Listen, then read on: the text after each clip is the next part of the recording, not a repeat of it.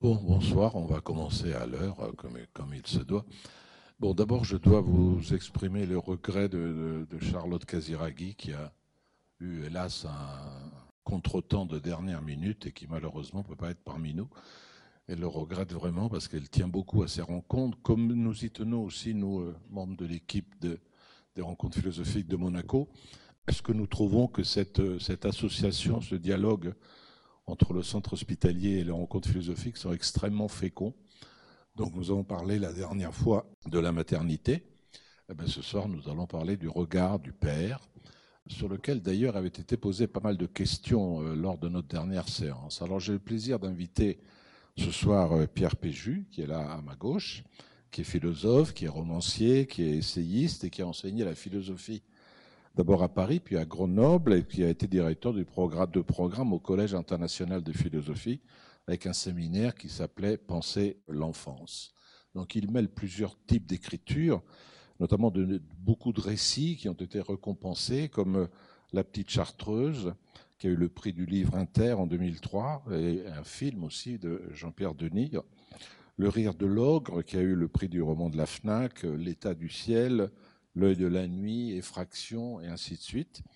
Et ces essais portent essentiellement sur les contes et la mythologie, euh, comme La petite fille dans la forêt des contes, L'archipel des contes, Enfance obscure, Naissance, qui est un livre auquel euh, il faut donner beaucoup de poids dans ton œuvre, si, je ne me trompe pas, sur l'œuvre aussi de, de, Hoffmann, et puis un essai sur l'image de la jeune fille dans les récits euh, de cinéma qui est le plus récent, qui est, paru en 2023, dont vous aurez l'occasion de parler demain, je crois.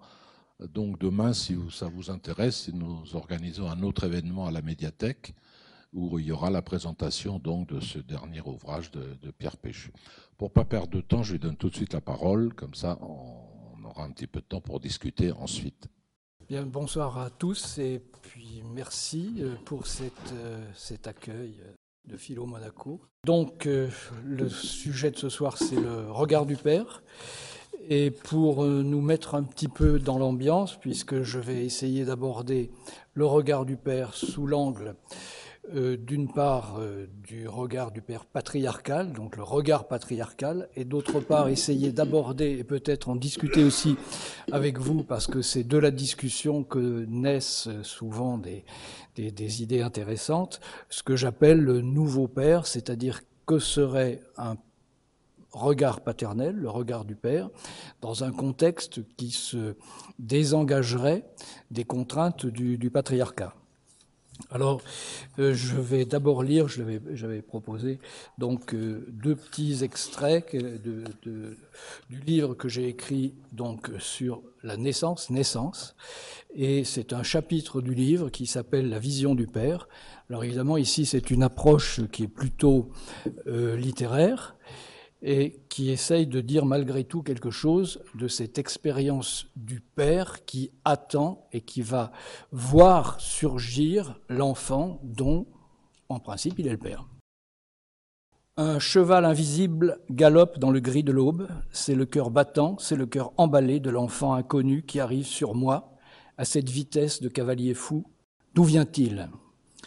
Enregistré par des palpeurs disposés sur le ventre de celle qui accouche, ce cœur cogne et rebondit entre les parois de la salle de travail. L'enfant arrive, et moi je ne vois toujours rien. Ma femme subit depuis le matin une alternance de douleur et de répit. Je suis tendu, attentif, mais je ne distingue toujours rien.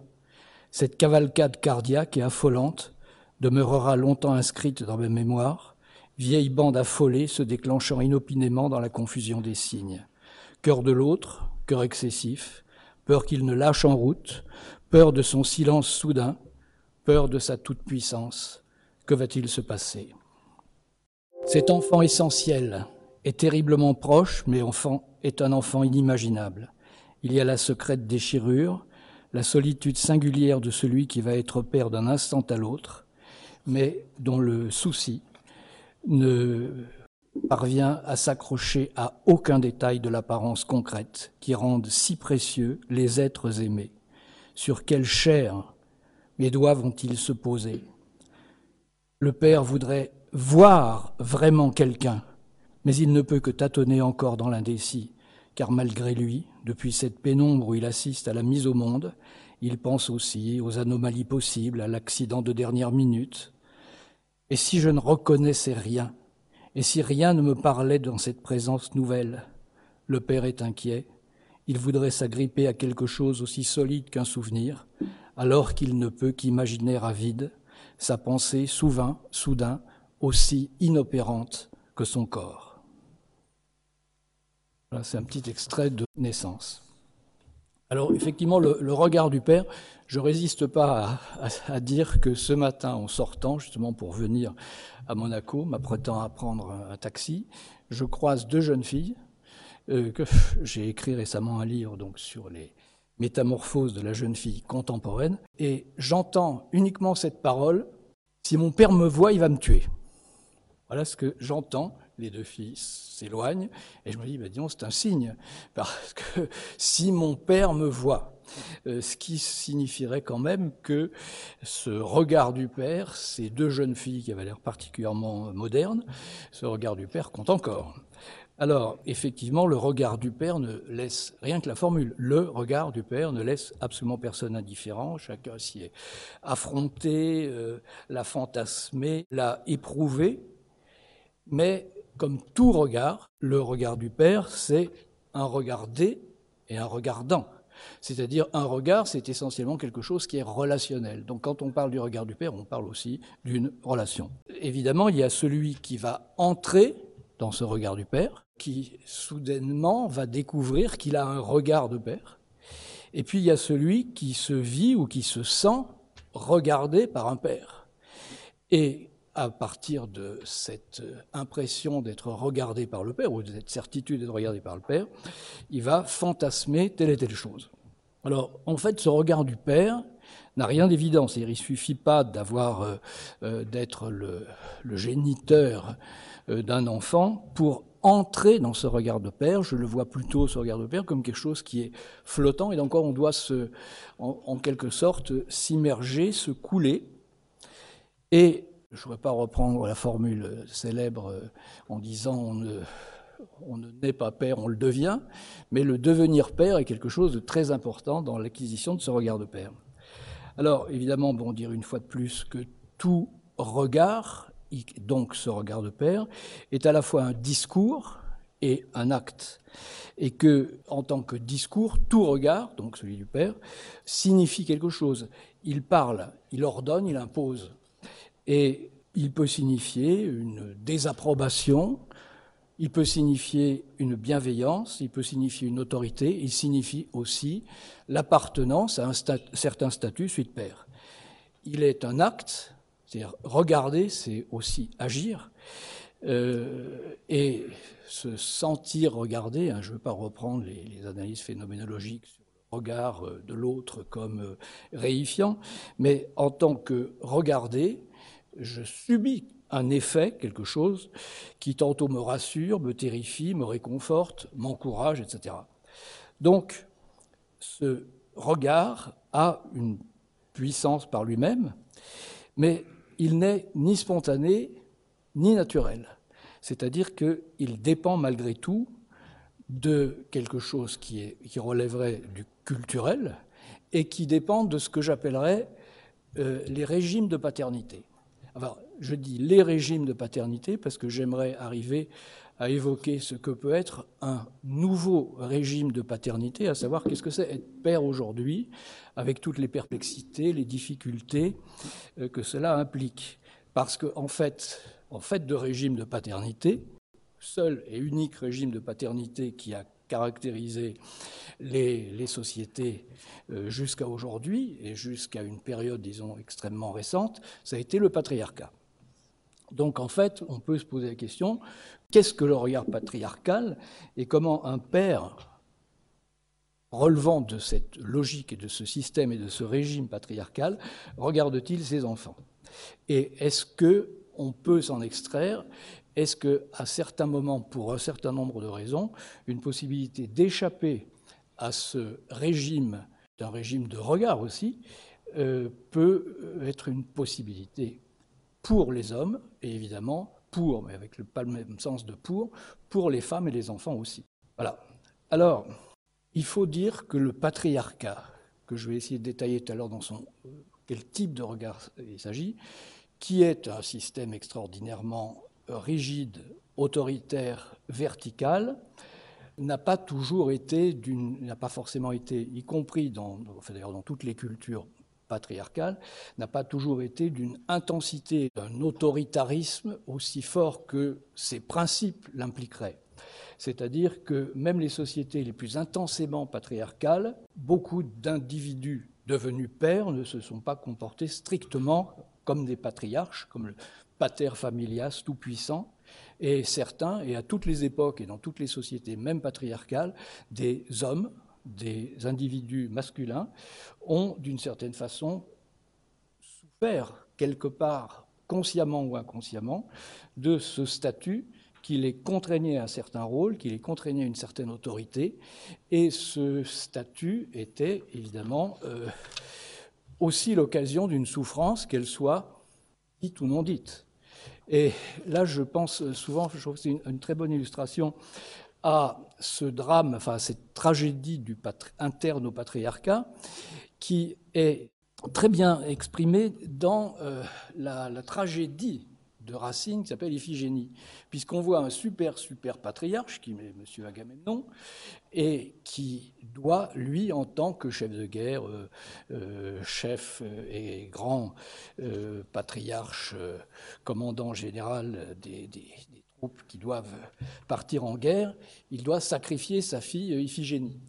Ce qui est intéressant, c'est que Racine a su montrer les données d'une sorte de tragédie interne au patriarcat, parce que on sent très bien que Agamemnon regarde Iphigénie euh, avec quelque chose qui relève aussi de la tendresse, d'un type d'amour et d'attachement euh, qui est euh, autre chose que simplement la simple exécution. Ma fille, elle m'appartient, elle est ma possession, et je peux la sacrifier, j'en peux en faire une victime sacrificielle, afin d'obtenir que les dieux me donnent des vents favorables pour partir à la guerre, etc. Et ce qui est intéressant, c'est que ce besoin de regard patriarcal, on sent que Agamemnon, qui tente quelques stratagèmes, que faire, en sorte que Iphigénie ne vienne pas en Olide, que sa mère, Clytemnestre, la fasse, la, fasse évader de façon discrète, etc. Lui, on sent ce drame patriarcat et euh, affectivité, en quelque sorte, alors que Iphigénie, a comme une sorte de besoin intense d'avoir sur elle un regard patriarcal, c'est-à-dire qu'elle veut être véritablement celle sur qui son père a droit de vie et de mort, et elle réclame d'une certaine façon le sacrifice, elle veut être sacrifiée, c'est comme si par rapport à son cher fiancé euh, Achille, euh, Iphigénie voulait et jouissait, on pourrait presque dire, de ce regard du père possesseur et, disposant de la vie et de la mort, euh, posé sur elle. Voilà. Mais de toute façon, euh, le patriarcat n'a jamais cessé à, la fois de se modifier, de s'adapter. Donc ce n'est pas seulement un système extraordinairement rigide de toute puissance de l'homme masculin, enfin de, oui, de l'individu masculin, père, etc. Euh, il y a eu régulièrement aussi des adoucissements des aménagements, des adoucissements. Euh, on peut songer aux adoucissements chrétiens du rôle du pater familias romain. On peut songer à toutes sortes de principes plus humains, voire plus humanistes, qui à certains moments ont modifié ou en tout cas adouci le, patriarcat. Et jusqu'à ce que j'évoquerai tout à l'heure, à savoir le euh, le véritable ébranlement euh, du patriarcat dans une période en fait très tardive, parce que très contemporaine, euh, le patriarcat n'a vraiment subi des, des, ébranlements considérables et une mise en crise, et ça peut être extrêmement surprenant, que dans une période très récente, en rapport avec, d'une part, euh, les, des luttes féministes, avec, qui ont connu différentes époques et différents moments, depuis le 19e siècle jusqu'après les années 70 et au début du 21e siècle. Donc ce sont des coups de boutoir venus de véritables luttes féminines et féministes, et puis aussi euh, d'une prise de conscience euh, par les hommes et euh, des hommes qui comprenaient aussi que dans cette émancipation du féminin, il y avait quelque chose qui offrait également une forme d'émancipation. Donc, le patriarcat a connu des le patriarcat a fini par connaître une mise en crise, et c'est de cette mise en crise que la possibilité d'une autre façon d'être père et d'un autre regard paternel a émergé. Alors, j'envisagerai ces deux regards possibles, le regard du père, le regard patriarcal, et ce que j'appellerais le regard du nouveau père contemporain, à savoir euh, nouveau père, euh, cette nouvelle façon de considérer évidemment l'enfance, les femmes, euh, soi-même, qui est quelque chose qui est en train de s'inventer et qui n'a pas toutes ces assurances de tous côtés, qui n'a pas la, solidité d'un système, avec ce que ça a de problématique, avec ce que ça a de, tâtonnant, de libérateur, mais en même temps de difficile, et toutes les, les pas nier que être un père qui se dégage des réflexes et des clichés et des obligations patriarcales, on ne peut pas nier que c'est quelque chose de relativement difficile aujourd'hui, auquel des, des, jeunes parents, parce que je parlerai tout à l'heure de la nécessité de faire couple pour le père contemporain, de jeunes parents sont confrontés à ça, et c'est pas facile. Et en même temps, c'est vraisemblablement euh, positif et c'est une véritable émancipation aussi. Alors, il y a une chose, si je, bon, je dis des régimes de paternité, euh, patriarcal et nouveau père. Mais avant toute chose, avant d'envisager ces deux régimes de paternité, il y a une chose qu'on est obligé de considérer, euh, c'est quelque chose qui est incontournable dans le regard du père, quelque chose qui est absolument un incontournable, et c'est ce que j'appelle l'extériorité du regard. C'est-à-dire que l'homme qui devient père, qui va l'être, qui soudain l'est, comme ce que j'évoque dans, dans mon livre, est condamné d'une part à une sorte d'extériorité par rapport à ce que vit la femme. Il est condamné d'abord à voir, je dirais, parce que la femme peut-être peut se passer du regard, c'est ce qu'on verra tout à l'heure. Il est obligé d'attendre, et il est obligé de se sentir dans une sorte d'extériorité, et ça, tout homme y est condamné, extériorité par rapport à ce que j'appellerais la gestation, par rapport à la mise au monde des enfants, de ses propres enfants, et de ce qui se passe quand euh, sa femme est enceinte, quand il sait qu'il va être père, il est condamné à une extériorité qui est pas forcément facile. Et donc, euh, par rapport à la grossesse de la femme, par rapport à ce qui se passe dans le, ventre même de sa femme, il ne peut qu'être spectateur extérieur, et sans parler de quelquefois, on peut y rajouter une sorte qui, qui peut aussi planer au-dessus de la paternité, un doute qui peut être euh, inconscient, fantasmatique, euh, mais qui peut être aussi présent, c'est se poser une question sur s'il est bien le véritable père, c'est-à-dire que s'il est bien le véritable géniteur, ça peut être une imagination, mais c'est quelque chose qui accompagne aussi ce regard dans son extériorité de père. Alors que la femme n'a pas du tout euh, cette obligation d'attendre pour voir, en quelque sorte, parce que, comme je dis dans, le livre, l'homme ne, connaîtra son enfant que quand il l'aura vu. Alors que la femme a vécu intensément quelque chose euh, avec euh, des liens profonds, profonds intimes, euh, à travers des sensations, à travers des symptômes organiques, sur des mois, pendant une sorte de vie à deux, la mère et l'enfant qu'elle porte, deux organismes, deux bios, qui se combinent, qui s'accordent qui se nourrissent, enfin l'un nourrissant l'autre, on pourrait dire, l'un abritant l'autre, et la mère n'a pas à affronter cette incertitude, cette extériorité dont je parlais tout à l'heure, de même qu'elle n'a pas euh, à reconnaître l'enfant qui vient au monde, parce qu'il est sorti d'elle, elle n'a d'une certaine façon rien à reconnaître, et d'une certaine façon, ayant eu ce lien intime, physique, physiologique, chair de sa chair, cet enfant, elle a avec lui une sorte de familiarité immédiate, j'allais presque dire une familiarité instinctive, la maman, et au fond, c'est ce que je dis, elle, elle peut se passer de tout regard. Alors que le père a besoin d'un regard. Il a besoin que son regard vienne lui dire quelque chose et que son regard lui permette une reconnaissance, lui permette une sorte d'accord, une sorte d'acceptation. Et il y a toutes les démarches du père qu'il doit faire ensuite, euh, reconnaître l'enfant, l'accepter, le déclarer, etc. Et donc, euh, ici, c'est irréductible entre le, père et la mère, entre l'homme et la femme, quels que soient les régimes de paternité, sera euh, jamais, évidemment, euh, réduit.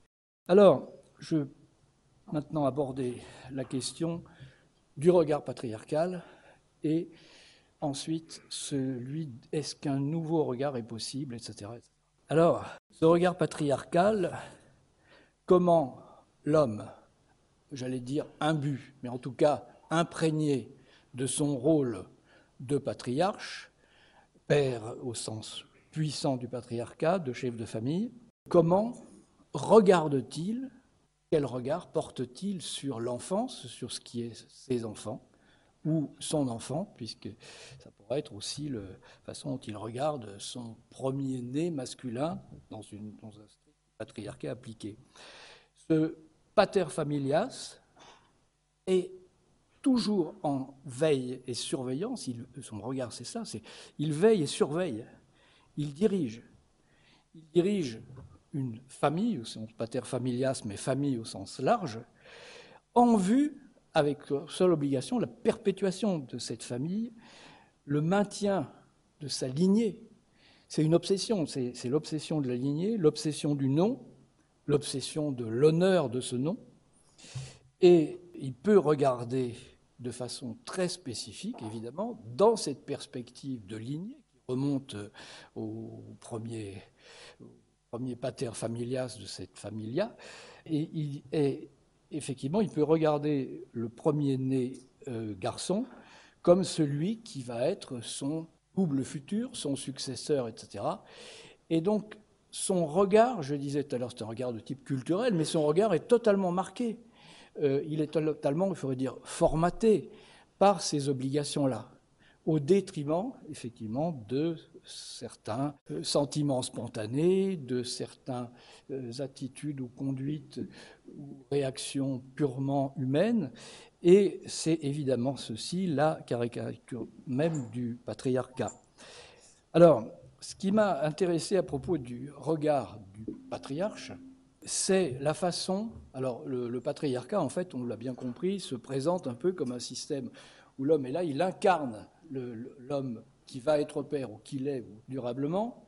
Il incarne effectivement tout un, tout un système que j'ai appelé un système d'emboîtement. Le patriarcat, c'est un emboîtement de figures paternelles qui remonte très loin effectivement, où en sommes-nous, où en suis-je, moi, père, maintenant, dans le patriarcat, par rapport à cet emboîtement?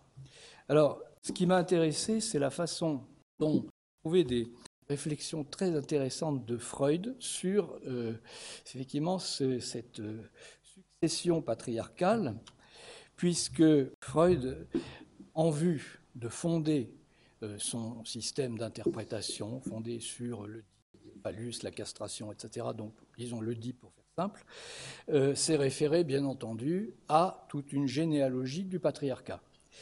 Et une des figures, alors euh, ce serait très long, je ne veux pas non plus euh, déborder le temps, mais Freud évidemment s'est intéressé au fameux père tout-puissant dit de la horde primitive, hein, celui qui possède toutes les femmes et qui chasse ou qui châtre ses fils, quitte à ce que ses fils se vengent ensuite. Mais Freud s'est intéressé et là j'ai trouvé des phrases de Freud très symptomatiques, il s'est intéressé à la figure patriarcal, hyper patriarcal, qui l'obsède à un moment donné, la figure de Moïse.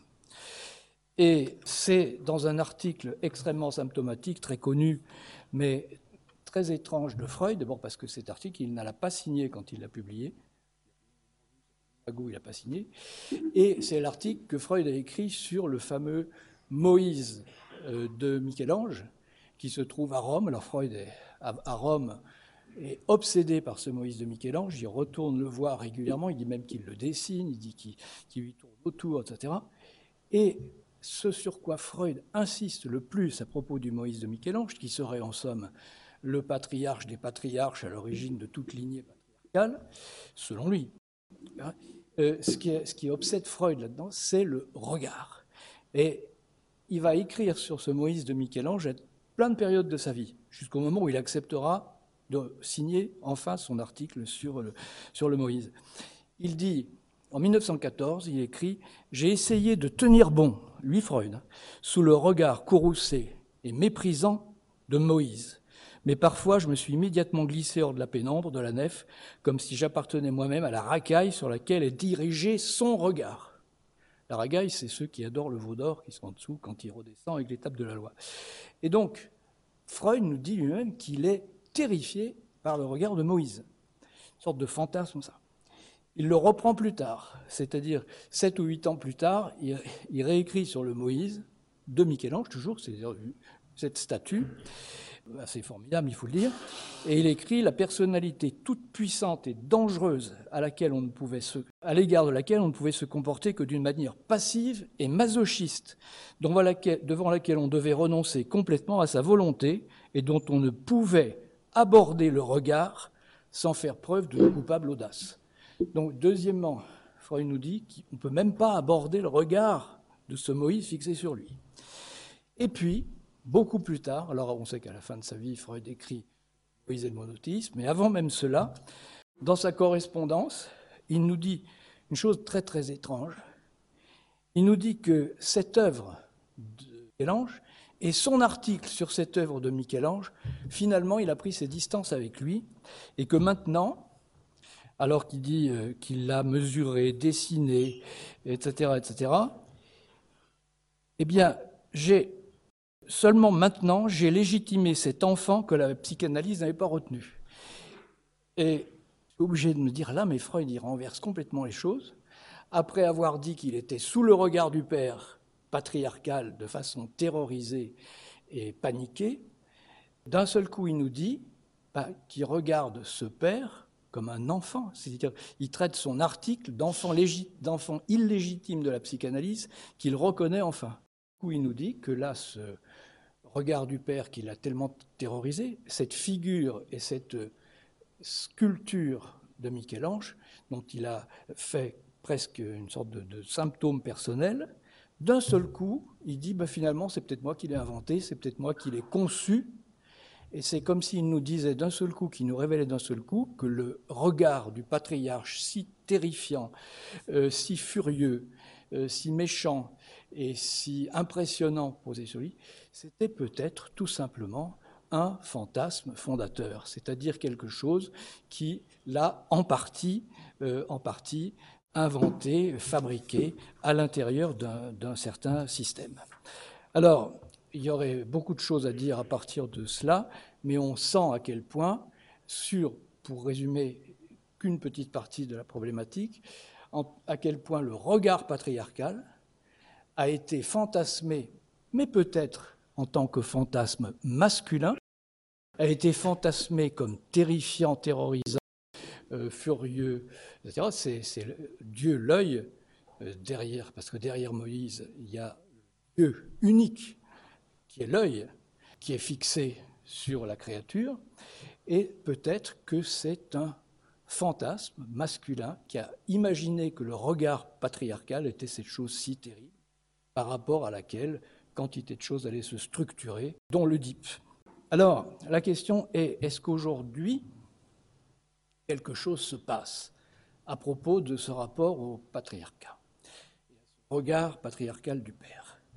Alors, est-ce qu'on peut parler d'une tentative de se comporter comme de nouveaux pères? De quoi serait fait cette, ce nouveau regard du père? Alors, regard du père plus, actuel, qui évidemment ne, serait apparu ou ne, commencerait à, se mettre en place que dans des sociétés occidentales, démocratiques, ayant cette dimension démocratique ayant évolué en individualisme, c'est très important aussi, l'individualisme dans le nouveau regard du Père, et bien entendu en rapport avec un changement complet de relation du masculin avec le féminin, des hommes avec les femmes, marquant dans ce contexte démocratique la fin d'une toute-puissance masculine et paternelle, la fin de ce que j'ai appelé ailleurs dans un autre livre la solitude du mal, la solitude du mal, à savoir cette responsabilité, alors qui est faite d'autorité, de toute puissance et de dirigisme patriarcal, mais qui est aussi une solitude. Et fin de cette solitude du mal, comme seul, seul, comme je disais tout à l'heure, à, surveiller, à viser, à décider, à ordonner, à couper dans le vif quand il le faut. J'aurais voulu développer d'autres aspects excessifs du, d'aspects patriarcaux, mais effectivement, seul à décider, ce patriarche, de ce qui convient à sa lignée. Il ne s'agit plus du tout de ça. Donc en fait, le nouveau père regarde à la fois différemment la femme, le féminin en général, les enfants en général, ses enfants en particulier, et il y a quelque chose qui est en train de s'inventer, ou qui peut s'inventer. C'est ce que j'appelle ici aussi, qui est aussi important, euh, c'est ce que j'appelle le, renversement du triangle familial. Si on continue à fonctionner avec une triangulaire, à savoir père, mère, enfant, le patriarcat était plutôt un, triangle, euh, pour dire vite, hein, avec le père, la mère, l'enfant, donc le père à la pointe et les deux angles, enfant et femme, l'enfant, la mère comme aussi hérité de cette façon-là possession du père, les enfants dans un rapport à la fois euh, de domination, de conflit, d'admiration, etc. avec le père. Il faudrait aussi, peut-être on en discutera tout à l'heure, le regard du père, c'est très intéressant aussi. Le regard qu'il pose sur le garçon et le regard qu'il pose sur la fille sont très différents. Et euh, comment un père regarde-t-il sa fille, par exemple, et comment la fille on l'a vu un peu avec Yves tout à l'heure, souhaite-t-elle être regardée par le père ou le regarde-t-elle elle-même? Et ce triangle, avec sa pointe en haut, le père, dans sa, ce que j'ai appelé dans sa solitude, se retourne, et le nouveau père est celui qui, d'une certaine façon, va accepter de ce que j'appelle faire couple. Faire couple, c'est-à-dire là, ça implique là, euh, cette recomposition du triangle, si vous voulez, avec cette fois-ci base en haut, à accepter dans cette dimension de faire couple, évidemment, une égalité, même dans la différence, et dans la différence de rôle, une égalité avec euh, sa, sa femme, avec celle qui est la mère de ses enfants, et cette fois-ci en apparaissant, et c'est une notion aussi importante que je, je voudrais pas le temps de creuser, en tant que deux adultes à part entière. Deux adultes à part entière, un adulte féminin, un adulte masculin, par rapport à un enfant, avec des devoirs d'adulte et aussi des plaisirs d'être humain, adulte, dans le rapport avec cet enfant. Alors, ça implique, ce nouveau regard du père implique aussi autre chose, c'est-à-dire une acceptation de l'enfant dans sa singularité. C'est-à-dire que l'enfant n'est plus alors avec évidemment la question, est-ce que ça va être un héritier Est-ce que ça va être un, mâle qui va me succéder en tant que mâle et qui va poursuivre Enfin bon, euh, que ce soit le, nom, que ce soit l'entreprise, que ce soit euh, euh, la, famille et la lignée. Simplement, cette fois-ci, il s'agit d'accepter l'enfant dans sa singularité, c'est-à-dire uniquement comme l'enfant qui me vient comme un être humain, un être humain en devenir, un être humain qui a quelque chose à être un jour, quelque chose à devenir. Il est un autre que je considère en tant qu'autre, et pourtant mien. C'est là qu'il y a déjà un paradoxe, c'est un autre que je dois considérer en tant qu'autre et pourtant mien. Et donc, c'est une façon pour ce nouveau père, ce nouveau regard du père, d'accepter euh, ce que j'appelle l'altérité radicale de son enfant. C'est-à-dire que c'est plus un enfant pour lui par rapport à lui. D'ailleurs, dans le patriarcat, on dit que la mère doit donner un enfant au père, doit lui donner. C'est celle qui me donne des enfants. Cette fois-ci, cet enfant est venu et simplement le considérer dans son altérité radicale. Il m'a été donné, euh, je dirais pas par le hasard, mais en tout cas, tout enfant est à la fois un hasard et une énigme.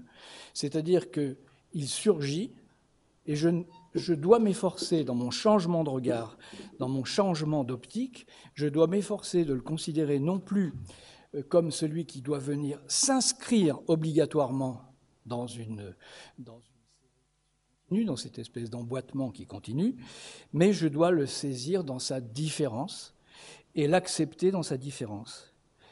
Alors, c'est ici qu'effectivement, le Père peut accéder à ce que j'appelle un autre regard, qui est un autre regard sur l'enfant, qui est un autre regard sur l'enfance en général, et aussi sur les choses, sur le monde, sur la réalité, parce que au fond, considérer l'enfant pour lui-même et dans euh, son, ce que j'appellerais, je vais le dire tout à l'heure, son enfantin, c'est aussi modifier son regard sur les choses.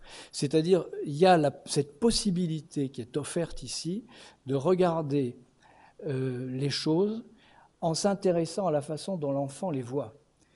Ce qui, aussitôt, fait surgir quelque chose auquel j'ai accordé beaucoup d'importance dans un autre livre euh, qui s'appelait Enfance obscure. C'est ce que j'ai appelé, j'en ai fait une petite notion, un petit concept, euh, c'est ce que j'ai appelé l'enfantin.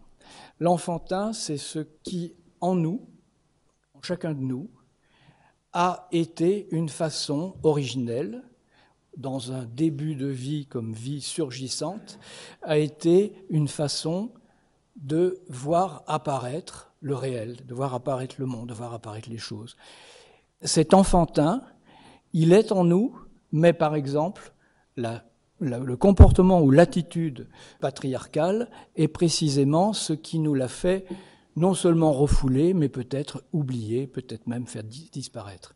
Donc, un nouveau regard sur l'enfance et sur l'enfant est une réactivation de mon enfantin, c'est-à-dire la façon une façon qui est peut-être aussi, je n'ai pas le temps de le développer ici, mais euh, c'est un sujet intéressant, qui est à l'origine aussi de, de la créativité, à l'origine d'un regard plus artistique sur les choses. Et c'est véritablement une ouverture. C'est pour ça que ce nouveau regard du Père, euh, ce nouveau regard du Père est quelque chose d'extrêmement positif, d'extrêmement créateur, peut-être peut-on dire, même si il, se, il peut se heurter à toutes sortes de difficultés. Alors, justement, je ne. Vais demander le reste, on en, discussion. Euh, je ne pense pas que ce nouveau père, avec ce nouveau regard, surtout pas à partir de là, de nier de refuser ce que j'appelle euh, l'importance structurante spécifique du père. C'est-à-dire que euh, le père reste, même s'il ne fait plus appel à quelque chose qui serait de la toute-puissance, de l'autorité, tu dois m'obéir parce que c'est comme ça, parce que je suis ton père, c'est plus du tout ça. Mais il doit, au contraire, s'appuyer sur d'autres choses pour exercer sa fonction structurante sa responsabilité et son assistance, en quelque sorte, à son, à son enfant. Et donc, à partir de là, vont naître pour lui, euh, à la fois pour exprimer son affection, sa bienveillance, sa compétence, son devoir de protection, etc., etc., et aussi son orientation vers quelque chose qui lui semble bon pour son enfant en tant qu'être humain en devenir, comme je l'ai dit, il va devoir s'appuyer sur d'autres choses que la stricte et pure autorité.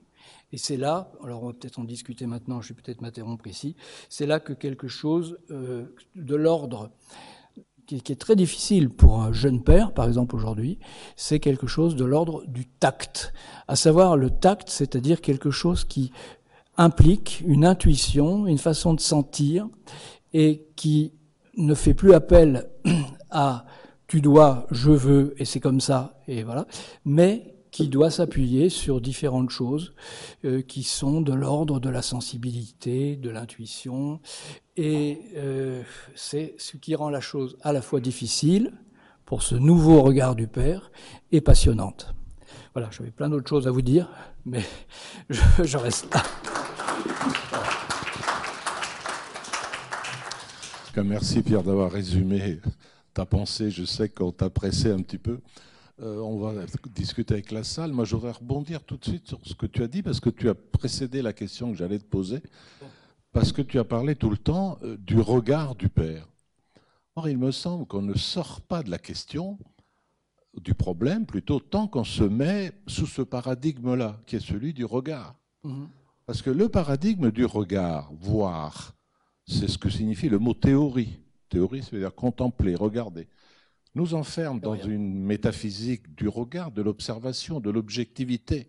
Ce qui fait que le Père, il sera toujours extérieur si on le parle en place du point de vue du regard. Pour, commencer à réfléchir sur la position du Père vis-à-vis de celui qui va naître, il faut d'abord déconstruire cette notion-là, mhm. c'est-à-dire remplacer le paradigme du regard par le paradigme du toucher, du tact, comme tu le disais à la fin, de l'ouïe, de l'écoute. De la sensibilité. de la sensibilité. Et là, on change effectivement beaucoup de choses. Si on change, il faut changer de, de, portée, quoi. Il faut changer de musique si on veut se sortir et aller vers ce nouveau, effectivement, père. Bon, mais je vais laisser la parole à, ceux qui veulent. Merci beaucoup. J'ai euh, beaucoup aimé le, le concept euh, d'extériorité du, père, du regard du père. Et ça m'a interrogé sur une situation assez particulière qu'on rencontre quelquefois, euh, qui est celui de la, gestation pour autrui, où on a un couple, euh, donc homme et femme, qui confie le, fait de porter l'enfant à une, mère porteuse. Est-ce que du coup, la, la, future mère, donc qui ne porte pas l'enfant, est-ce que la future mère se retrouve finalement dans la même situation que le père, avec la même extériorité je me suis posé cette question parce que j'ai un peu l'impression, le sentiment que les femmes ont souvent une, sorte de, prédisposition à la, maternité, quelque chose qui doit être probablement euh, inscrit dans la, culture, dans l'éducation depuis toute petite fille, cette espèce de, destinée d'être mère un jour. Est-ce que ça change cette, cette notion d'extériorité, d'après vous, euh, en cas de gestation pour autrui? Là, dans, ce cas précis, qui est quand même un cas relativement euh, minoritaire, mais enfin qui, est qui, se développe de, plus en plus, je pense que là, la femme fait l'expérience, effectivement, d'une extériorité. Enfin, moi, j'ai insisté sur l'extériorité paternelle comme un peu euh, un destin, un peu une condamnation à.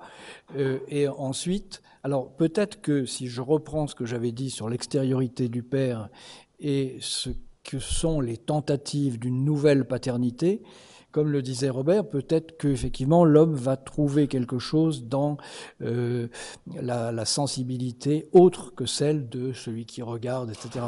Mais là, ce que vous soulevez comme question, c'est qu'effectivement, il peut y avoir cette fois-ci une expérience face au surgissement de l'enfance, on peut dire ça, euh, qui serait une extériorité de la mère cette fois-ci aussi. C'est ce qu'on ne retrouve pas, par exemple, euh, il y a de plus en plus aussi de PMA, euh, où là, effectivement, le, euh, en certains cas, le, père, s'il y a une infécondité du père, le père va se trouver doublement extérieur, mais où la mère, là cette fois-ci, elle, va être seule encore beaucoup plus seul euh, avec cet enfant, et le père beaucoup plus extérieur. Donc quantité de possibilités aujourd'hui, qui sont possibilités techniques, euh, euh, physiologiques, enfin je sais pas, médicales disons, qui sont offertes, ouvrent encore plus des possibilités, je dirais des possibilités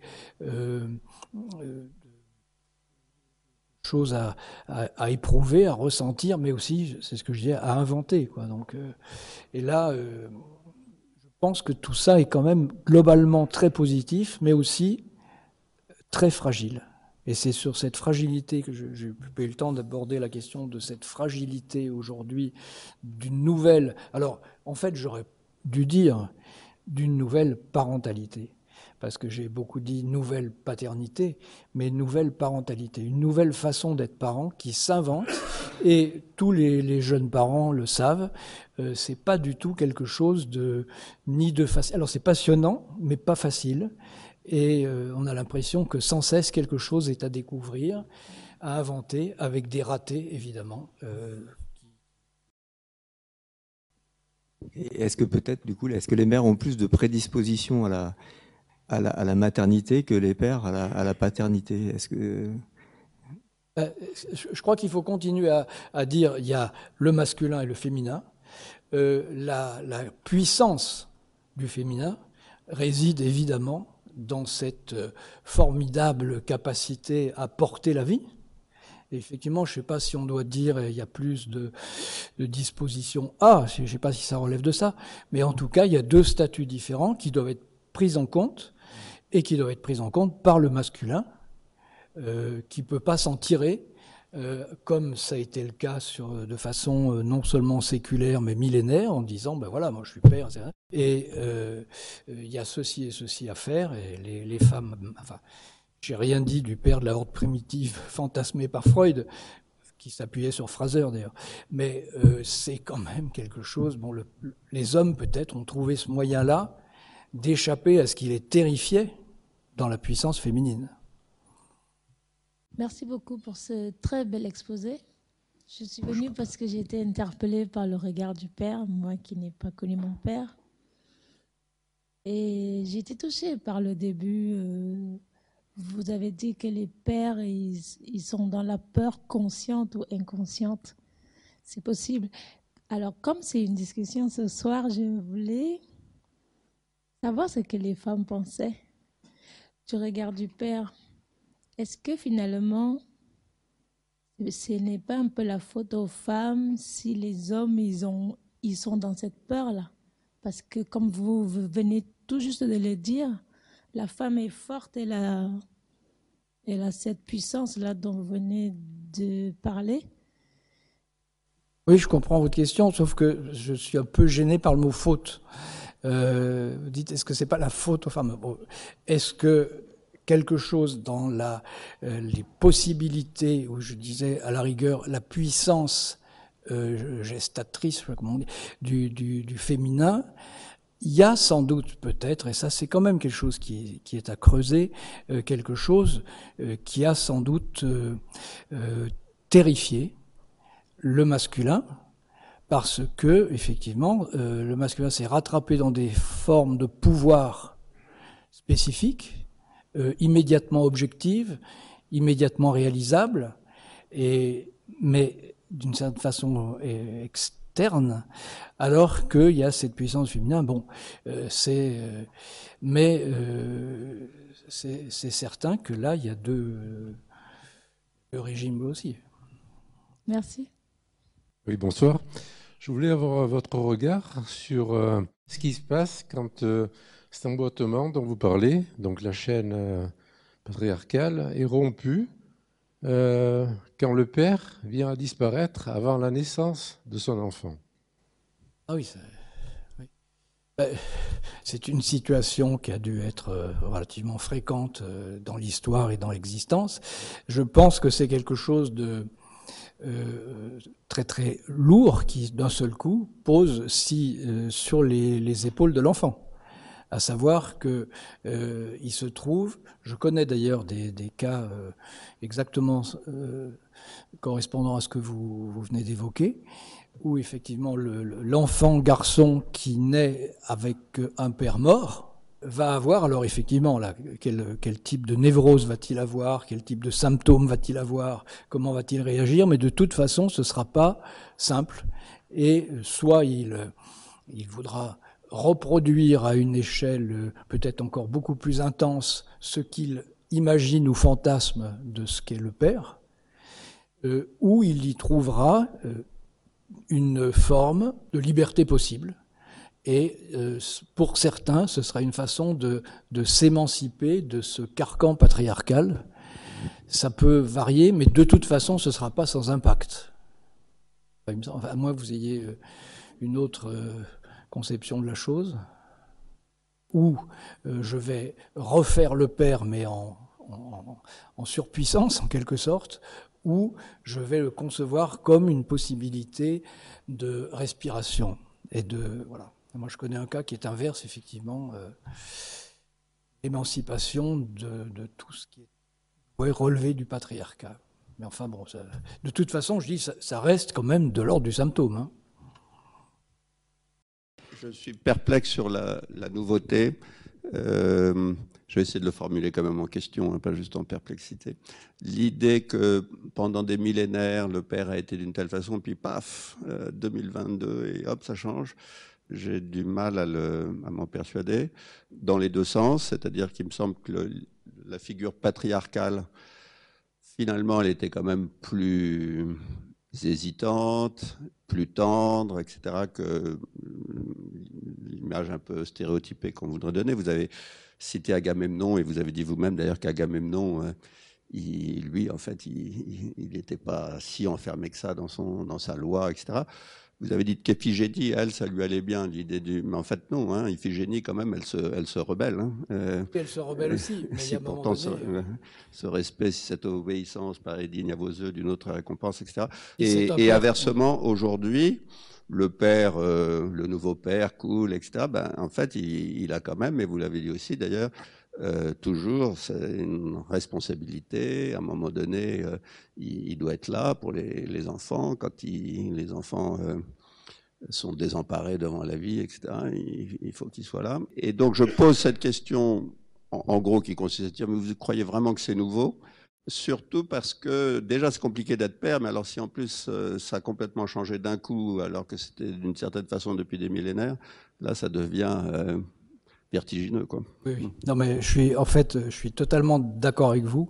Euh, le peu de temps que j'ai m'a plutôt amené à, euh, je dirais pas caricaturer, mais enfin à simplifier le processus, parce que surtout ce qui concerne euh, les aménagements, pour prendre les adoucissements, les réinterprétations euh, de la paternité patriarcale par les pères eux-mêmes, euh, on a des montagnes d'exemples et également des quantités d'images qui ont été suggérées à travers le temps par euh, des récits. Alors moi j'ai beaucoup travaillé sur les récits, les mythes, etc. Par les récits. Alors mon, dernier livre porte là-dessus, là sur euh, justement, mais c'est à propos du féminin, mais sur les épisodes d'émancipation suggérés par des récits mais on peut remonter, je disais tout à l'heure, je parlais d'adoucissement du, patriarcat par des, euh, des textes religieux, mais par exemple, on prend, ça va rejoindre un peu ces questions qu'on se tout à l'heure, euh, si on prend euh, le personnage, alors je parlais, on peut de Joseph dans le Nouveau Testament, c'est très étrange là, comme regard du Père qui nous est suggéré parce que Joseph, par rapport à Jésus, il apprend que ben non, euh, sa fiancée euh, Marie est enceinte, qu'il est pas du tout, du tout, il est pour rien du tout là, il, est bien placé pour le savoir, et il va endosser, on pourrait presque dire, une paternité pleine et entière c'est lui qui va contribuer avec une intensité à présenter euh, Jésus au temple, euh, qui va enfin le, euh, protéger, le, faire échapper euh, la persécution, et il va jouer pleinement son rôle de père, tout en sachant, et on rejoint ici, le fait qu'il n'est pas le père.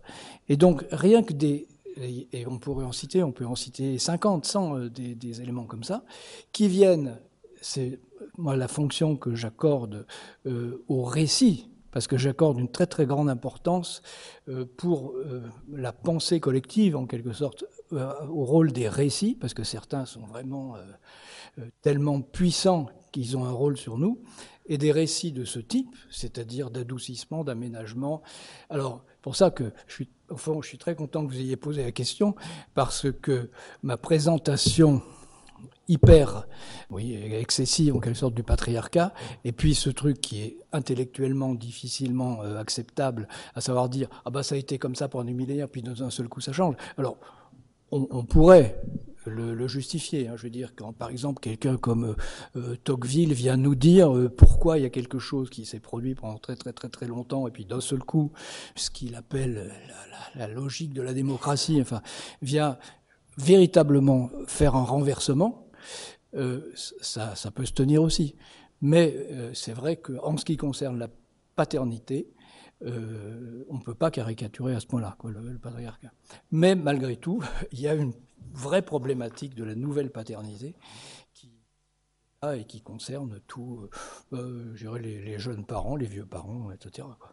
J'ai aussi un peu de perplexité sur non pas le père patriarcal, mais sur les, pères modernes, les nouveaux pères, dont on parle beaucoup. Vous avez bien décrit euh, leur, spécificité. Et, en fait, euh, dans, la pratique euh, quotidienne, c'est vrai qu'en maternité, on, est beaucoup focalisé sur le soin et, les pères peuvent être complètement absents du, soin autour des, femmes enceintes, mais on essaye d'organiser des choses pour pour les pères aussi. Et d'ailleurs, il y a ici euh, Sylvain qui est sage-femme dans le, dans le service et qui fait les, les entretiens euh, avec les pères pour euh, les sensibiliser à la paternité. Et moi, je suis assez surpris toujours de voir finalement le, très petit nombre de, de nouveaux pères, j'allais dire, qui participent à ces réunions. Je ne sais pas si Sylvain, vous avez un commentaire à faire là-dessus, mais c'est vrai que je, trouve que finalement, on ne se rue pas sur, le, sur les, les questions concernant le, la paternité. Bonsoir tout le monde. Alors oui, je suis Sylvain, je suis sage-femme au SAGE-PG. Effectivement, euh, euh, j'organise une fois par mois des réunions avec, euh, avec les futurs pères. Ce qui est assez intéressant, c'est que je commence toujours ces entretiens, c'est à la base de la réassurance sur leur propre capacité à justement être parents. Comme vous disiez, au final, le regard du père aujourd'hui, c'est surtout devenu un parent. Et euh, on se retrouve avec des situations qui peuvent être très différentes. On peut avoir un père qui va découvrir la parentalité avec sa conjointe. On peut avoir des pères qui sont déjà parents alors que les femmes qui vont arriver ne le sont pas, euh, ne sont pas encore mères. Et on se retrouve avec des, futurs nouveaux pères, mais qui ont déjà des enfants au sein du foyer euh, d'une mère avec une famille recomposée. Donc on a vraiment pour ces, ces futurs pères euh, toutes les situations possibles et imaginables. Et le, regard du père, au final, il est hum, au-delà de la simple composition d'une nouvelle famille, il est aussi euh, avec une famille qui est déjà existante. Le regard du père, il peut être, comme vous disiez par rapport à Joseph, euh, un regard qui est porté sur un enfant au sein du foyer dont il n'est pas le père biologique. Donc, on a vraiment toutes ces situations-là. On n'a pas énormément de futurs pères qui viennent, assez souvent, ils confient eux-mêmes qu'ils sont envoyés par leurs femmes. Ah oui. Voilà. Euh, c'est peut-être du 60-40, 60%, 40%, 40% étant le, le, le, chiffre pour le moment du nombre de pères qui viennent d'eux-mêmes. On espère que ça va évoluer et que surtout le nombre va, être croissant parce que pour l'instant c'est une réunion en petit comité essentiellement. Le souci principal que moi je rencontre sur ces réunions, c'est du concret c'est des compétences qui sont, euh, qui sont liées aux soins. Et justement, comme disait le professeur Carbone, ils ont à cœur à essayer de rentrer au maximum dans les soins en maternité, que ce soit sur la façon de porter leurs enfants, de soutenir leur mère, leur, leur femme. On a participé avec Brigitte euh, cette année au, à la rivière allaitement où euh, il a été question, il a été démontré que le soutien de l'entourage précoce immédiat dans le foyer est le principal facteur de réussite de l'allaitement maternel. Donc les pères ont aussi un rôle dans le soutien de leur conjointe pour faire en sorte que l'allaitement maternel réussisse. Mmh. Donc sans même avoir un soin particulier, le fait qu'ils soient présents et qu'ils soutiennent leur femme fait partie aussi de cette capacité-là à être père. Ah. Non, mais ce que vous dites là, c'est euh, enfin très très intéressant et à mon avis très important. Et puis votre dernière euh, phrase où vous dites être là, et je crois que si on essaye de, de faire apparaître un, rôle du père. Alors sortons un peu du regard du père, puisque finalement on s'aperçoit que ce regard, il faut aussi en sortir. Euh, je disais, il se maintient de toute façon une fonction structurante du père, c'est-à-dire en tant qu'adulte masculin, comme la mère est un adulte féminin, quelque chose qui est à faire passer, c'est plus du tout euh, je suis la loi ou je suis euh, celui qui veut et celui qui impose, mais quelque chose d'extraordinairement important dans la paternité, c'est je suis là. Je suis là, ça veut dire aussi je suis là pour toi. Je suis là et aussi tu peux compter sur moi. Et cette façon-là de le faire sentir, euh, enfin la façon de le faire sentir repose justement sur ce que j'appelais tout à l'heure, j'ai pas eu le temps tellement de développer, mais repose ici sur ce tact, à savoir euh, capter intuitivement. Il y a une dimension de l'intuition qui est très importante, capter intuitivement comment cette façon de dire je suis là, c'est la façon de sentir cette nouvelle responsabilité repose justement sur du tact. Mais euh, vous avez, enfin, il y avait beaucoup de choses euh, extrêmement importantes dans ce que vous avez dit. Euh, c'était aussi la, est-ce que je dois dire la réticence des, de certains hommes à venir. vous avez l'air de dire que c'était un peu difficile, que certains étaient un peu poussés par les, par les disons qu'en fait, être un futur père et venir seul dans une maternité un soir, c'est pas encore dans les mœurs. Voilà, tout simplement. Et c'est là qu'il y a encore des. Enfin, je dis, il y a quantité de choses à inventer. Alors, les situations dont on parlait tout à l'heure, parce qu'elles sont extrêmement nombreuses. Euh, par exemple, on n'a pas parlé, euh, je, je, je, connais plusieurs couples de femmes euh, qui ont des enfants, enfin, qui, et qui, où on peut dire qu'également, là, il y a une question paternelle-maternelle qui se pose même dans les couples de femmes. C'est-à-dire qu'il y en a, et ça peut être, ça peut être alterné d'ailleurs, il peut y avoir une paternité alternée. Certains, à certains moments, jouent véritablement, je connais deux couples de femmes lesbiennes, disons, qui ont des enfants, et qui, euh, à la fois ce regard du père, va et vient, mais en tout cas, euh, l'une peut le prendre en charge à certains moments, ou ce rôle du père, et c'est encore une autre question. Donc ces situations sont aujourd'hui tellement nombreuses et diverses que plein de choses dont on avait, alors là pour le coup, je pense que vous serez d'accord, dont on n'avait jamais vraiment parlé ouvertement, disons, euh, apparaissent. Et je reviens à votre intervention. Euh, entre autres, cette espèce de, appelons ça, réticence ou timidité des hommes à venir, c'est quelque chose, là aussi, qui est à, qui est à interroger et quelque chose qui est à, euh, à susciter davantage, parce qu'effectivement, la mise au monde, la venue au monde, avec tout ce que ça implique, et que le, le regard patriarcal n'avait pas voulu tellement voir pendant longtemps, ce que ça implique de physiologique, ce que ça implique de clinique, ce que ça implique de corporel, euh, est impressionnant et que effectivement cette réticence masculine peut s'expliquer ainsi. À quoi sert un père? Ah Là, on prend le reste de la nuit, non? Toute la nuit. Bon sais pas si j'ose euh, répondre en deux mots ou pas répondre du tout, je ne sais pas. Mais en tout cas, euh, il ne s'agit pas de, comme j'ai essayé de le, défendre tout à l'heure, il ne s'agit pas du tout de euh, dévaloriser le rôle du père. Il y a un rôle très important du masculin paternel et qui est en partie à inventer, mais qui reste, d'un point de vue de la structuration du, psychisme de l'enfant, qui reste très important. Avec euh, bon, beaucoup de choses qui risquent d'être euh, ratées, des, occasions de, de, de bugs, si on veut, mais le père reste extrêmement important dans notre structuration, parce qu'il y a le masculin, le féminin, avec toutes leurs variantes.